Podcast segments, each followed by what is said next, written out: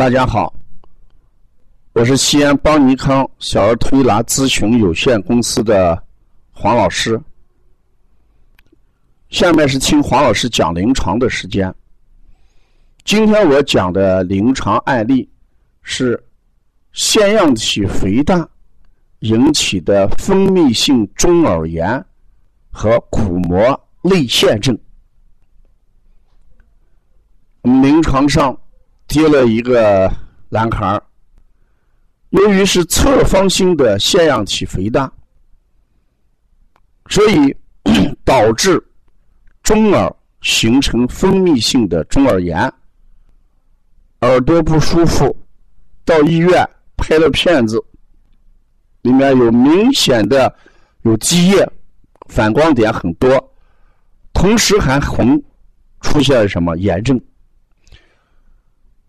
而今天呢，这个妈妈又到医院打电话给我讲，医生说有些鼓膜内陷，要做脉冲治疗。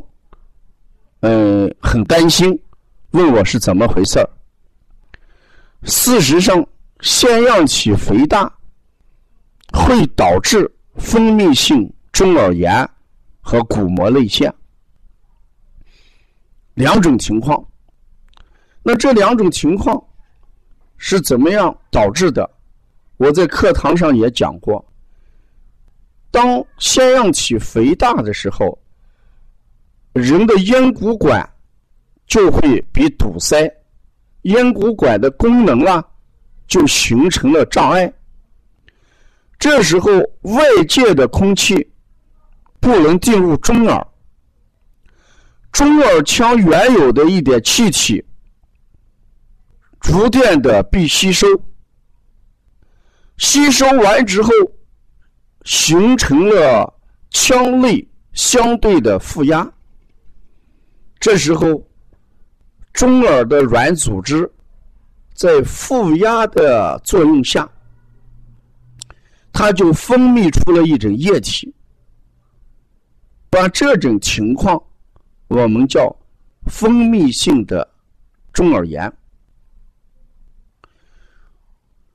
与此同时，由于负压而导致内压很高，鼓膜就向里边而塌陷，把这种情况就叫鼓膜内陷症。看来，导致分泌性中耳炎也好，还是鼓膜内陷也好，其根本原因。还是腺样体肥大。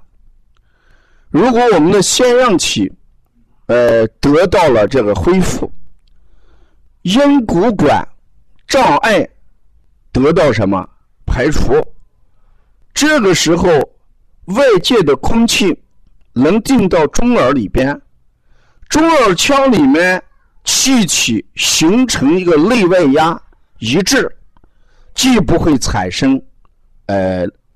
分泌物，鼓膜也会恢复到正常值，它有泪腺，也会恢复到正常值。说在这种情况下，我们把鼓膜泪腺这种情况，要从腺样体肥大这个根源上来解决。还有我们强调的一些鼻甲肥大或者鼻炎。都会形成功能性的咽鼓管肌肉收缩无力，啊，呃，治疗这个病从根本上来讲，我们还是要解决什么腺样体肥大的问题，嗯。那在西医上如何治疗咽鼓管这个鼓膜鼓膜内陷症？在西医上治疗鼓膜的话，主要他今天用的是脉冲法，有的时候用的是咽鼓管吹胀法。吹胀法就是通过往咽鼓管里面吹一些什么气，达到咽鼓管阻塞的那个地方张开，啊，张开。严重一点的还会做一些鼓膜穿刺，啊，人为的把鼓膜这个地方给疏通。更严重一点，还要做一些什么？鼓膜的切开术。总的来讲，如果出现咽鼓管内陷症，一定要引起家长的重视。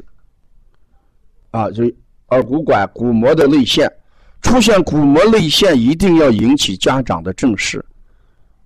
因为鼓膜长期内陷，就会导致内耳疾病。那我们说，小孩这个病啊，外耳跟中耳都是。不会有很大的影响，一旦进入内耳的话，那很可能给孩子的听力就造成一定的威胁。嗯，如果要了解更多的一些资讯，我们可以呃加王老师的微信：幺三五七幺九幺六四八九，谢谢大家。